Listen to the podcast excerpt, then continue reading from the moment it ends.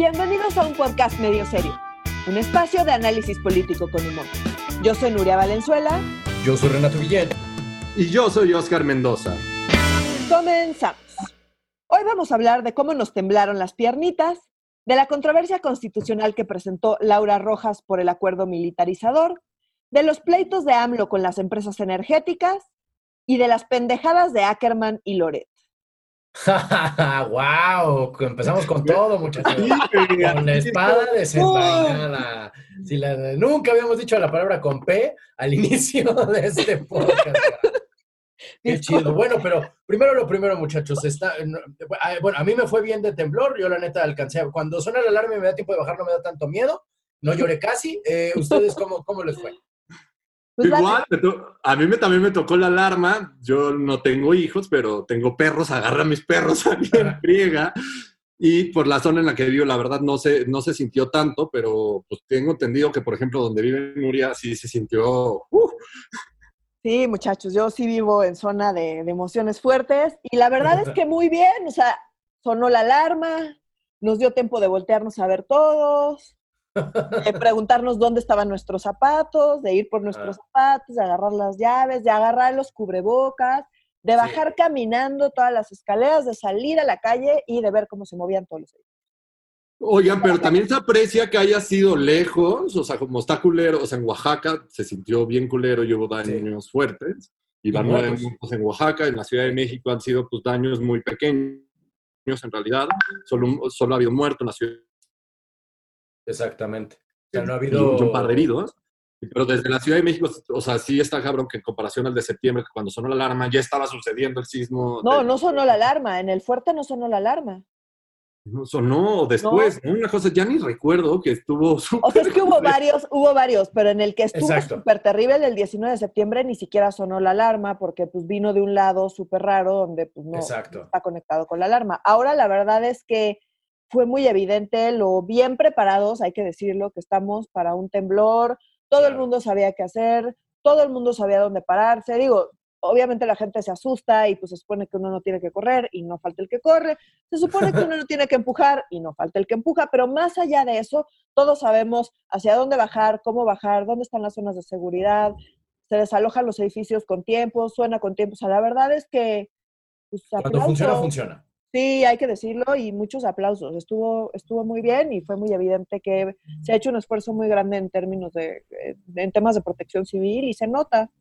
Estoy de acuerdo, está culero, o sea, como, o sea, los memes, pues sí tienen toda la razón, o sea, como economía judida, de este, pandemia, todos encerrados. Yo un sismo, no, no, no, no jodas. Pues, también tembló en la pandemia pasada, o sea, hace 10 años, en la influencia de la, la, la pandemia de influenza H1N1, hubo un temblor, o sea, no, la neta es que este estuvo notoriamente más fuerte, pero yo me acuerdo eh, que estaba, estaba en ese, el doctor en ese entonces, el, el, gatel de entonces, que se parecía, que tenía como una cara muy triste, se parecía al perro Drupi, no sé si se acuerdan de... me estoy intentando acordar el nombre, pero tu descripción sí fue muy buena. Es que se parecía al perrito Drupi, el que, ay, qué contento estoy. Ese güey estaba dando su conferencia y de pronto empieza a temblar y los reporteros gritan, está temblando. Y el doctor, no, no está temblando, no pasa nada. Y ahí sí dije, en ah, la madre. Es cierto, ya no me acordaba. ¿Nos están ocultando el temblor? ¿Qué no nos están ocultando de la enfermedad, güey? Ahí me dio miedo hace 10 años, me acuerdo perfecto. Pero otra vez. Memoria de historiador. Tu memoria de historiador es impresionante. O gracias, gracias. de verdad, te acuerdas de todo, es impresionante. Eres, esta Córdoba Villalobos, ¿no? Córdoba Villalobos, exactamente, sí, señor. Correcto, correcto. Literal puse en Google Drupi, Calderón. También se parecía Saluda H1N1 y ¡pum! Córdoba Villalobos.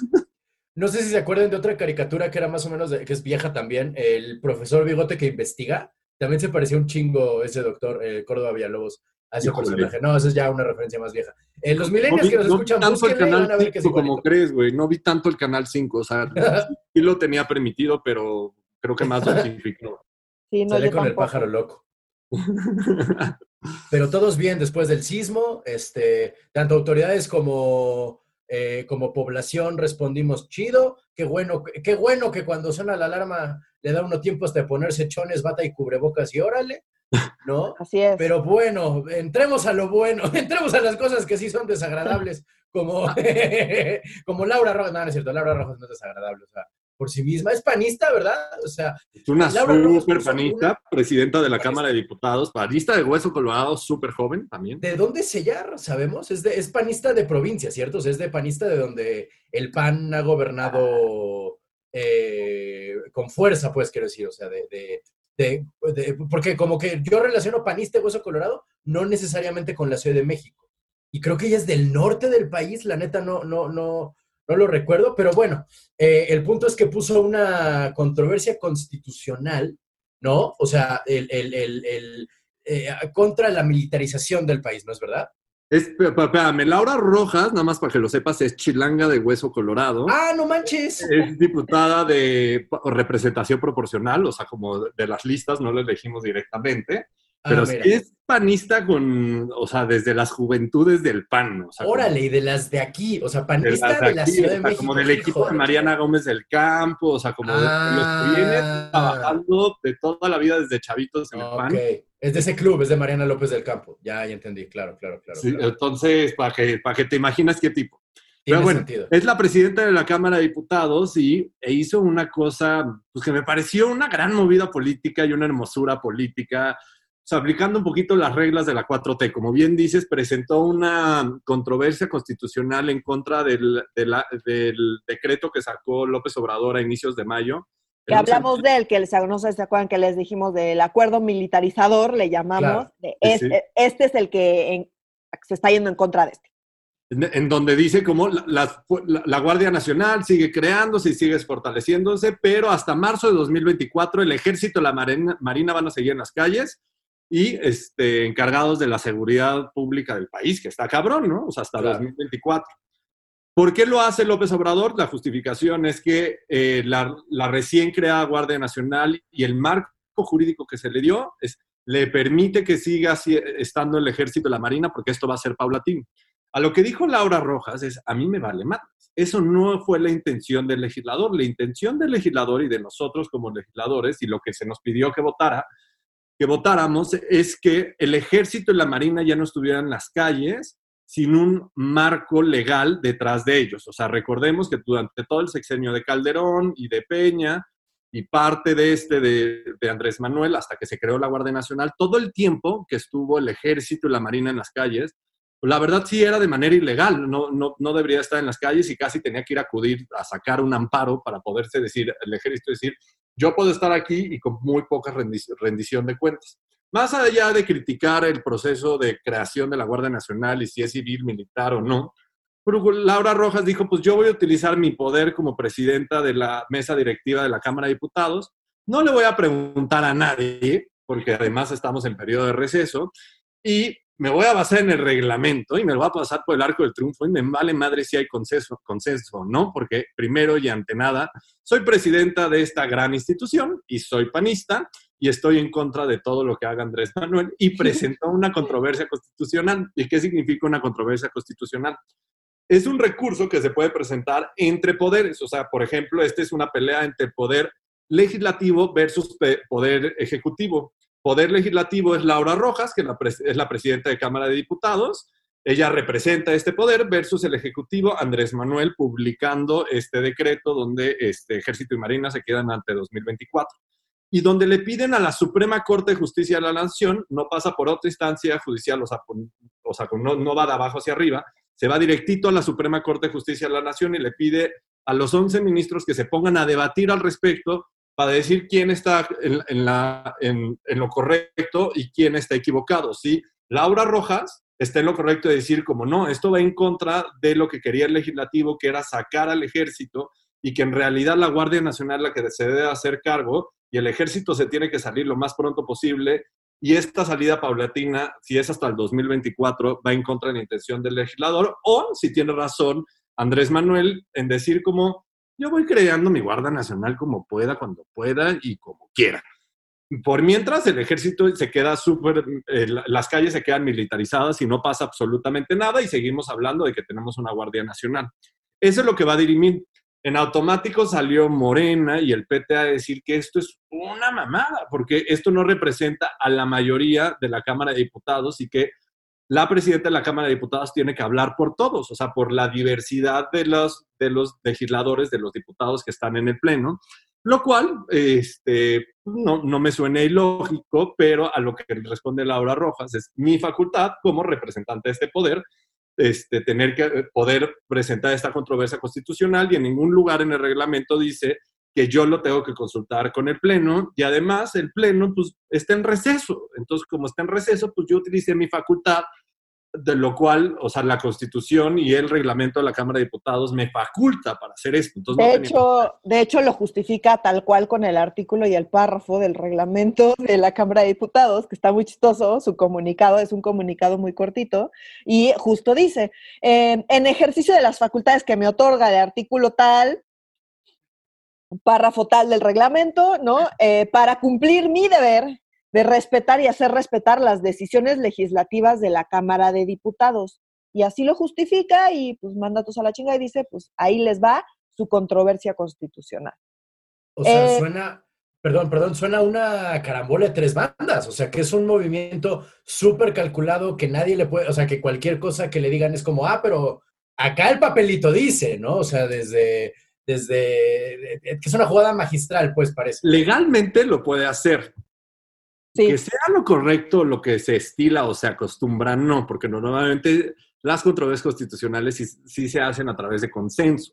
Y normalmente el consenso, pues, es de la mayoría. Y la verdad, esto está muy cagado, porque la presidencia de la Cámara de Diputados la tiene una minoría, que es el PAN, porque recordemos que el, el y sus aliados en diputados tienen mayor, mayoría de 50 más 1, y está el PAN, que irónicamente ahora son los chiquitos, que tienen esa presidencia, y esta minoría va y presenta nombre del poder legislativo esta controversia constitucional, y me parece una chulada para chuparse los dedos, la, la buena jugada, porque en automático sale el PAN a decir, sí, aquí se está peleando por la legalidad y protegiendo los intereses y los, los intereses de los legisladores, y por otro lado sale Morena pero también sale este hombre sabio, es Porfirio Muñoz Ledo.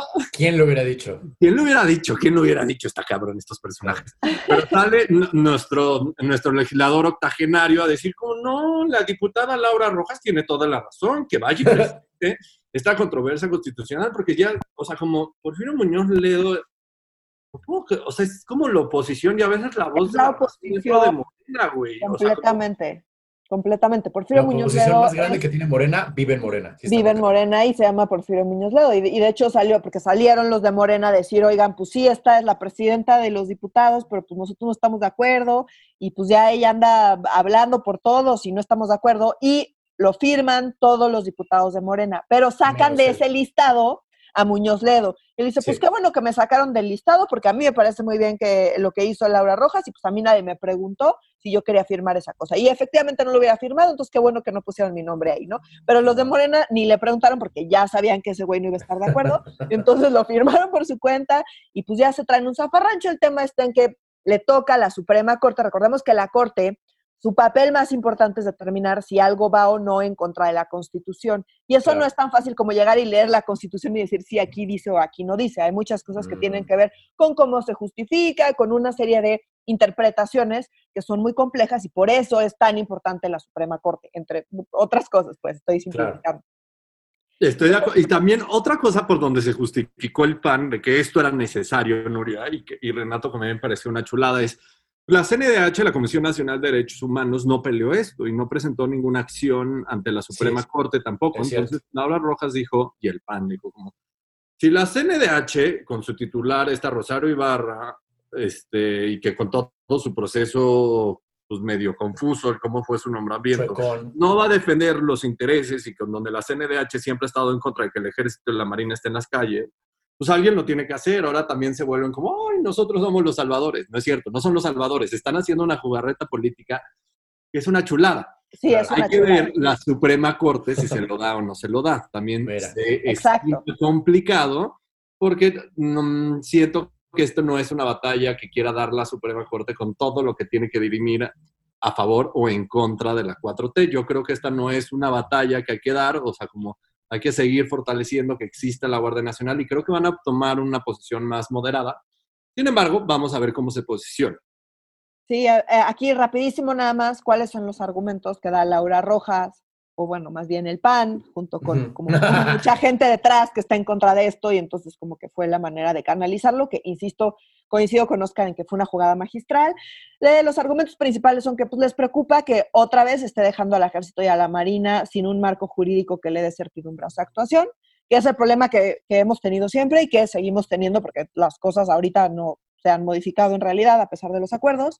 Em, también ella, ella, argumenta que le parece que contradice el texto constitucional por la complementariedad y la subordinación de las Fuerzas Armadas. Se supone que, que deben estar, eh, para hacer tareas de seguridad pública, deben estar subordinadas a eh, las autoridades civiles. Y el acuerdo, pues dice que debe haber coordinación, no subordinación. Pues dice, pues no, o sea, tienen que estar claramente subordinadas.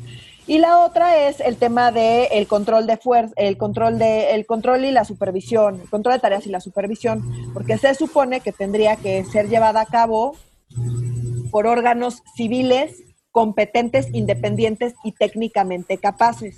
Y en mm. realidad eh, la supervisión se está dando por eh, pues, los órganos internos de control de la de la de las Fuerzas Armadas. Pues eso no, pues lista de ser auto, eh, órganos independientes. Claro. Técnicamente. Pero sí se ponen de pechito, porque también esto se redacta desde la Consejería, o sea, como se redacta desde Secretaría de Seguridad Ciudadana o desde el Ejército, este acuerdo, de donde tú quieras, pasa por Consejería Jurídica y sale este decreto. En Consejería Jurídica de la Presidencia de la República tiene un gran pedo porque se ponen una y otra vez de, pechito, o sea, como ponen palabras, cómo se coordinarán cuando la, cuando la ley de, de, de la Guardia Nacional dice algo completamente distinto. Claro. Se ponen para que todo se pueda judicializar y lo, y lo puedas interpretar. Y que sí creo que si Morena tiene una agenda tan clara como la que tiene, tendrían que ser un chingo más de cuidadosos con el lenguaje y las palabras que utilizan, porque esto es lo que genera. O sea, como no estoy diciendo, pues aquí la verdad sí digo, pues qué bueno que la cagaron, porque pues da una oportunidad para luchar esto. Sin embargo, déjense de poner de pechito y fíjense en, que, en qué lenguaje están utilizando para que no todo sea controvertible.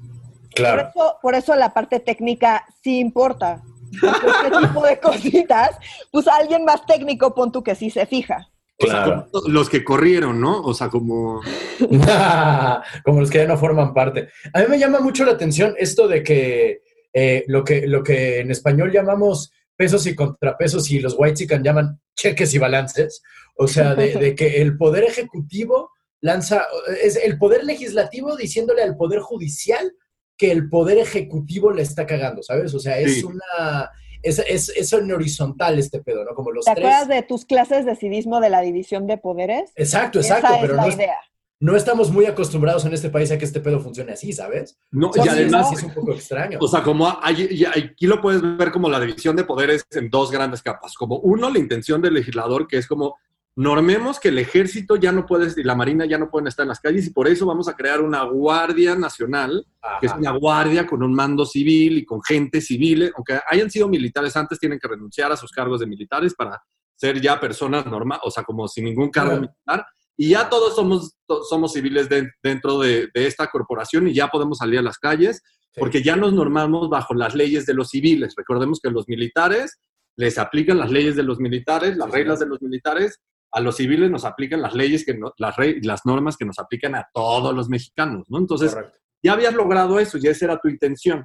No estoy criticando si está bien o mal esa intención.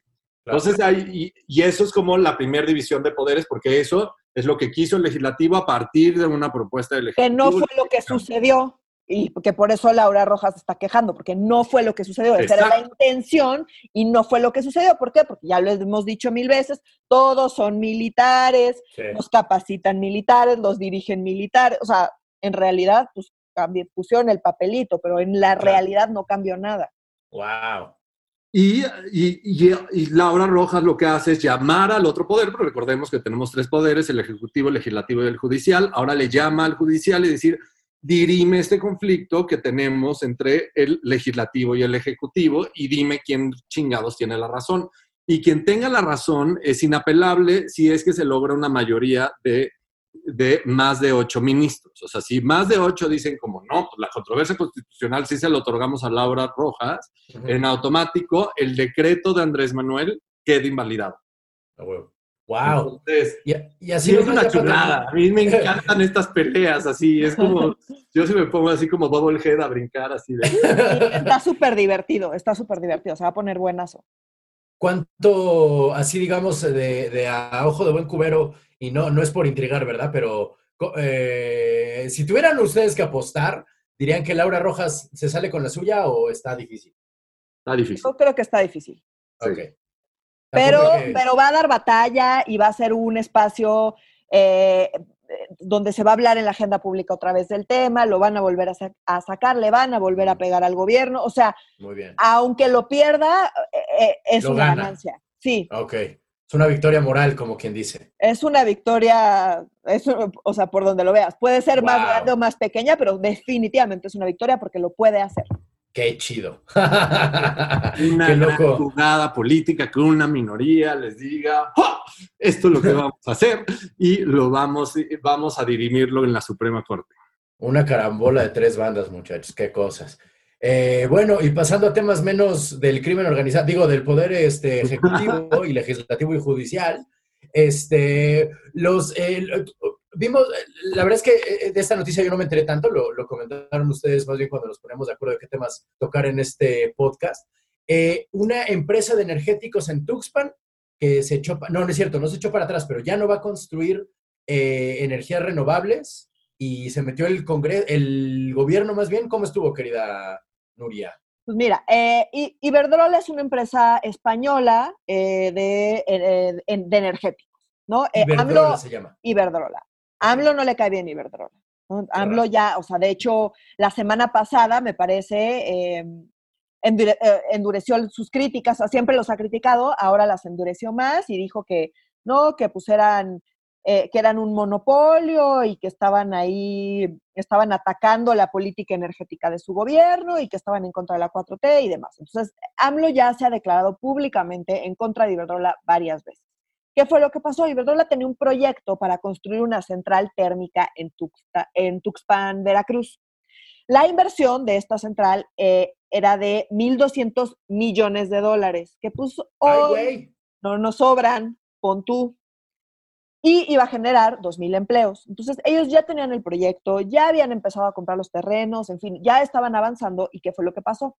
La CFE detonó el que eh, se cancelara el proyecto. ¿Por qué? Porque les negaron el acceso al gas natural que necesitan para su operación.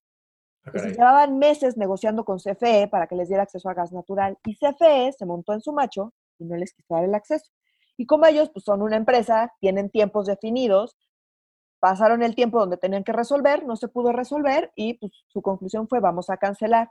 Le mandaron una carta a AMLO diciéndole pues estamos dispuestos a negociar, AMLO salió a decir, pues dicen que están dispuestos a negociar y pues ahí se lo turné a, la Secretaría de Cosas sin Importancia. Este, y pues y a CFE y pues a ver ellos qué decidan. Pero pues ellos llevan intentando negociar con CFE meses y justo fue la negociación que no funcionó. Ahora, ¿qué pasó después de esto?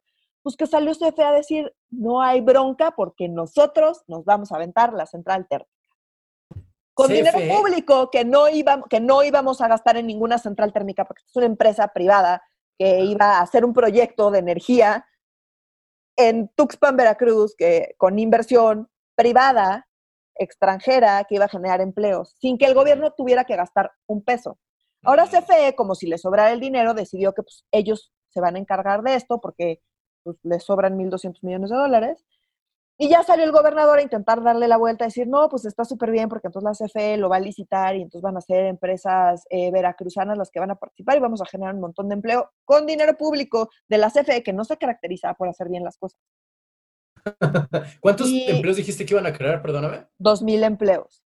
en tres esta zona. partes de Tuxpan, Veracruz, o sea, Seguramente. Es, un chingo, es un chingo de empleos. Sí, y, y la inversión pues, de 1.200 millones de dólares, que insisto, Órale. CFE no tiene, pero pues ya decidió que pues sí va a tener y que ellos lo van a hacer y que pues y que van a beneficiar a las empresas de la veracruzanas.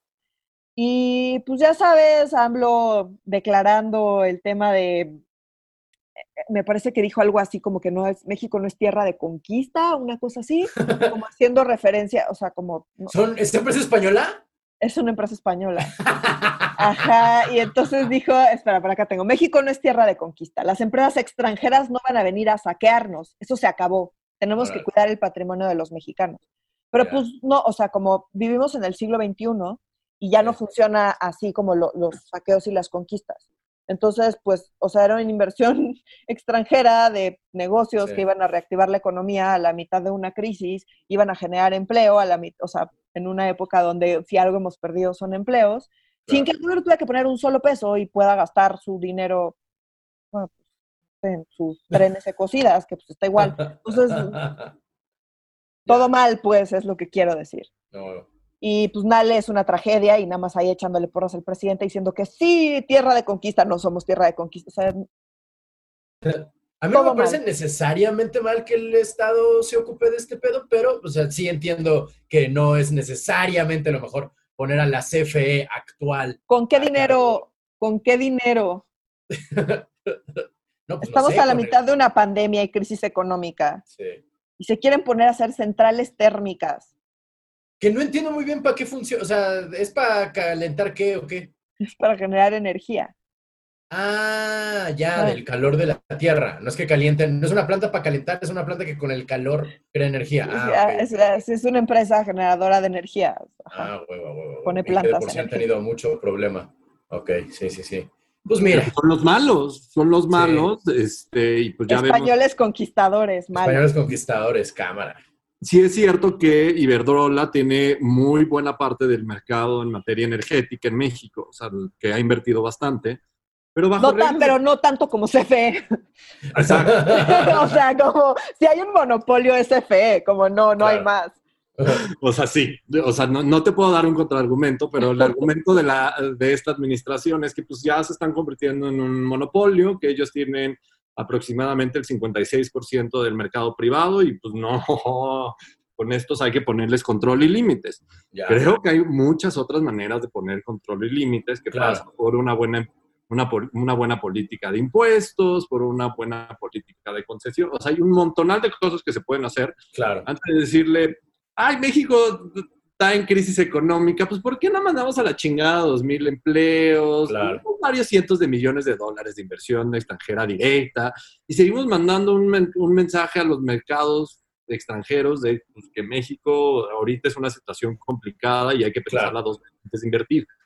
A mí es algo que me pone bien pinche nervioso y no porque estemos en una situación complicada significa, significa que tenemos que dar las nalguitas y, y doblar las manitas y poner y hacer todo lo que quieran los inversionistas extranjeros y hay que regalarles. No, hay maneras de hacer acuerdos justos y nuevas reglas, que yo creo que en parte Andrés Manuel tiene razón que pues antes era la lógica de, pues si tú vienes y me pones aquí tu dinero, te condono todo, este, para que sea un gran negocio para ti, ¿no? Eso es cierto. De cambiar la narrativa y cambiar las reglas del juego y que México siga siendo un país atractivo. Simplemente por lo que por el, salario mínimo, México es un país bien pinche atractivo y por la cantidad de mexicanos que vivimos y consumimos luz, que somos todos. de industria como de privados, tenemos el condiciones. es súper atractivo. No solo es mano de obra barato, somos chingos de mexicanos que requerimos de este insumo. Claro. Sí, tenemos todas las condiciones para ser atractivos y, y, y justo porque tenemos esas condiciones, o sea, la lógica de la 4T es, pues hagamos negocio acá desde el gobierno. Y no, la lógica es, dado que tenemos tan buenas condiciones, las empresas van a, seguir, eh, van a querer seguir viniendo. O sea, no tenemos, entonces, pues aprovechemos que quieren venir, atraigámoslos y pongámosles reglas claras, vamos a regular mejor, vamos a ponerles impuestos. Al revés, no es hacer negocio, es cobrar los impuestos, hacer acuerdos justos, regular, de, o sea, regular adecuadamente y no estarles dando todas las concesiones que quieran nada más porque sí. Eso sería algo razonable y eso sería una 4T que a mí me gustaría ver. No es la que vemos, la que vemos es por qué no hacemos el negocio nosotros, que no tenemos dinero ni capacidades. Claro. Porque la inversión extranjera tampoco es mala por sí misma. O sea, no es malo no es mala. Eh, o que CFE se haga cargo. No es malo por sí mismo que lleguen, eh, que una empresa española se haga cargo. O sea, no, no, no. Es el problema de pensar así, ¿sabes? Que CFE se haga cargo por sí mismo, eh, o sea, no es que sea malo, pero sí es ineficiente. De acuerdo, va, va, va, va. O sea, como dices, Nuria, hay mil maneras de cambiar. O sea, como yo sí creo que una de las maneras es aumentando impuestos, que tampoco es necesariamente malo. O sea, como no, al este revés. inversiones, no digo para todos, o sea, como para este tipo de inversiones hay manera de cambiar las reglas, que el gobierno recaude más, hay maneras de que México se asegure de que no le están chingando toda la autosuficiencia en materia energética. Pero es que sabes que para pensar en esas estrategias, ¿sabes qué se necesita, Oscar? Gente más técnica. Ah. No, no. Que se fueron todos. No, no es cierto, necesitas oye, oye. No sabes ni qué, güey. No, perdón, es que perdí una paloma volar y me distraje. perdón, perdón, pasó una paloma, me distraje. Wow. Perdón, perdón. Órale, te imitaste tan cabrón, Andrés Manuel, que pasó una paloma y te distrajo. O sea, se acabó tantito más y la vas persiguiendo así caminando con el bracito tirado. Exacto, por lo menos no te paraste a perseguirla, porque eso No, no, no, no. Este, Ay, qué bonito. según Andrés Manuel, lo que se necesita es voluntad y con voluntad y tener en tu corazón y en todo el cuerpo los valores de la cuarta transformación es más que suficiente. Correcto, y no ser corrupto, y no ser, de preferencia, no ser español. Claro, ese es el, el, valor primordial. Y, y, que eso nadie puede estar en desacuerdo. O sea, como pues, ya era momento que en este país se hablara de corrupción todo el pinche día, todos los días, y que le diéramos a la madre la corrupción. Nada más que necesitamos instituciones para darle la madre a la corrupción. se sigue hablando, o sea, más bien se habla de eso todo el día, pero no se está haciendo mucho para acá. Se siente bonito que el presidente lo diga todos los días. O sea, yo no puedo, a comparación a Peña Nieto que sacaba no, ya ven explica la Casa Blanca. Este, pero ah, pues, yo no creo que se sienta bonito, yo creo que la combatan. Ah, bueno, esto pasa También, también, por algo se empieza, pues, o sea. Pero se habla tanto de la corrupción que hasta se encabronan entre morenos. O sea, de, de Moreno, pasando sutilmente al siguiente tema, este, entre mismos miembros de Morena se están ya tirando, diciendo corrupto el uno al otro, diciendo que tú, que dijiste, que hiciste, que fuiste con no sé quién. Cuéntanos, Nuria, de las pendejadas de John Ackerman. A ver, es que... No, John Ackerman, no, no, es un académico respetable, tiene unas publicaciones y unas intervenciones en medio de comunicación, una chulada. Oscar, o sea, a mí sí me da miedo que... por favor, aclara que no es cierto. No hay pinches maneras, no hay pinches maneras, la verdad. A mí no me gusta nada el trabajo de John Ackerman, sus opiniones menos.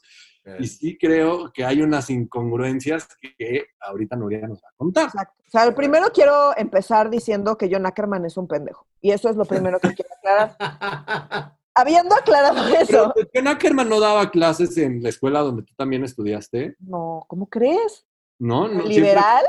En la escuela más neoliberal del... Ah, pues a mí no me tocó afortunadamente porque sí me tocaron otros comentadores y menté madres. Todo, o sea, permanentemente. Pero bueno, eso es, otra, eso es otro tema. Son, puedo mentar madres de ellos en otro, en otro programa.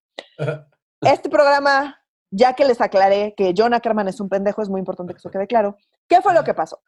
Carlos Loret de Mola, que ya así abiertamente opositor de la 4T, ya lo sabemos, sacó un, eh, un reportaje sobre John Ackerman y Irmerendira Sandoval. Irmerendira Sandoval es, eh, bueno, más bien, John Ackerman es esposo de Irmerendira Sandoval, que en realidad sí, porque la que es relevante para la 4T en realidad es ella. Él es el esposo de Irmerendira. Entonces, es más, ya ni siquiera voy a decir su nombre porque es un pendejo. Entonces, el esposo de Irmerendira. Es como la cosa que vuela Ackerman ya. A huevo, el esposo de Irmerendira, me gusta, me gusta. El esposo de Vamos a poner reglas ya en este programa. O sea, como ese nombre no se puede volver a mencionar, como la cosa que vuela nunca se puede decir, el esposo de Irmerendira es la única manera de dirigirnos. Exacto. Entonces, bueno, el punto está en que eh, Carlos Loret de Mola sacó un reportaje donde habla de las propiedades de Irmerendira y su esposo, ¿ok? Eh, y entonces, hay, hay, a pesar de que ese güey es un pendejo, que ya lo dije, eh, lo, tiene razón en que eh, Carlos Loret de Mola y su reportaje este es, tendencioso. ¿Por qué? Porque habla de las seis casas que tienen ellos eh, y habla de cuánto les costaron. Y en realidad, pues, o sea, cuando tú sumas la inversión que hicieron, pues es una inversión de más o menos nueve millones de, pesos por ahí. O sea, no suena poco razonable que entre el trabajo de ambos y el dinero que le, pudo, eh, que le pudo haber heredado su familia y demás, puedan juntar entre los dos 9 millones de pesos para comprar seis propiedades que hoy valen 60 millones de pesos. ¿Por qué dice Loret que valen 60 millones de pesos? Porque agarró y fue a como a tabuladores de las propiedades por la zona y dijo, pues más o menos esto valen. Entonces, mm. Pues, eso puede que valgan, de ahí a que te los paguen, de ahí a que no sé qué. ¿Eso qué indica? Pues que hicieron buenas inversiones. Claro. ¿Cuál es el problema? O sea, para mí de todo el reportaje, el reportaje está súper amarillista porque es como tienen 60 millones. ¿De dónde sacaron 60 millones? no tienen 60 millones. Porque nunca gastaron 60 millones. Esa es la verdad. Entonces, o sea, como que sí, abiertamente el reportaje es amarillista y es tendencioso. Eso es, cierto. Ahora, ese pendejo fue a decir que lo va a ir a demandar y luego se peleó con Monreal porque Monreal osó concederle una entrevista a Carlos Loret de Mola. Entonces, como, como osó concederle una entrevista, este, este güey agarró y dijo, no, no, no, es que ya, Monreal, que lo quiten del Senado, ¿cómo anda concediendo entrevistas? Y pues, un, o sea, es una mamada todo, pues. Entonces, a ver, propiedades, tienen seis propiedades, invirtieron nueve millones que ahora valen 60 millones según, o sea, si lo ves a precio de mercado. El fin de semana sí está súper fifí. Las fotos que sacaron con albergue. Sí es que el problema, ¿y cuál es el problema para mí? O sea, bueno, hay un tema ahí de un terreno que se dieron que no han explicado, que me parece que, o sea, porque lo cedió el gobierno de la Ciudad de México.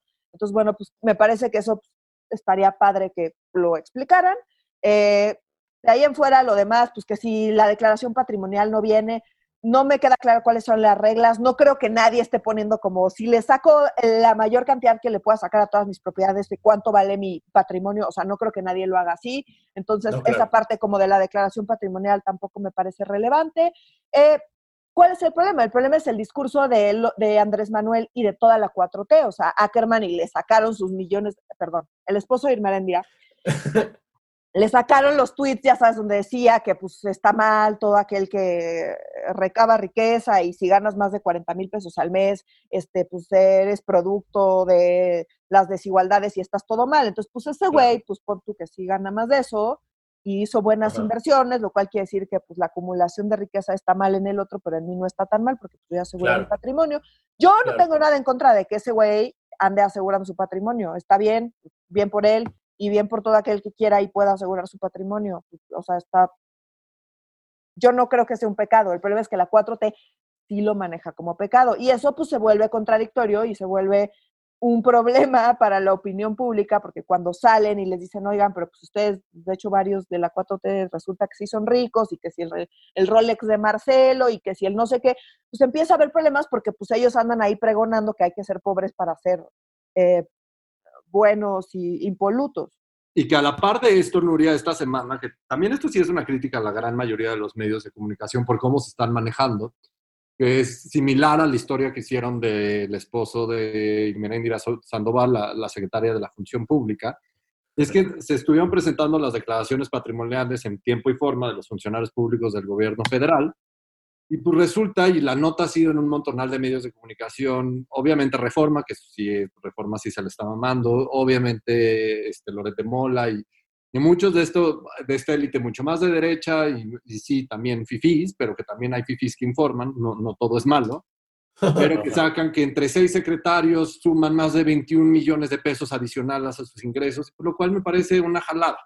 ¿Por qué digo que es una jalada? Porque ponen como uno de los secretarios de Estado que más dinero generó, además del gran salario que reciben en la Administración Pública Federal y que Andrés Manuel dice que es más que suficiente, es la exministra y hoy hay actual secretaria de Gobernación, Olga Sánchez Cordero, que recordemos que esto también lo contamos en uno de los primeros programas, que Olga Sánchez Cordero es súper rica previamente, porque uno, tiene su pensión de la Suprema Corte de Justicia de la Nación, que es su sueldo íntegro, con un montón de prestaciones que en teoría está donando, Además, este, recordemos que pues, fue ministra un montonal de años de la Suprema Corte, donde ganaba un chingo de dinero. Tiene una notaría.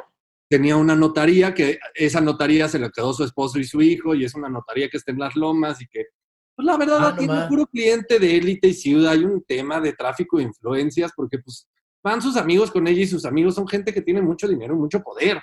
La verdad pues esas transacciones generan mucho dinero y pues ella es bien ricachona, Olga Sánchez Cordero, previo a esto. Después dicen que este, Alfonso Romo generó millones y millones de pesos, creo que 12 millones de pesos. empresario.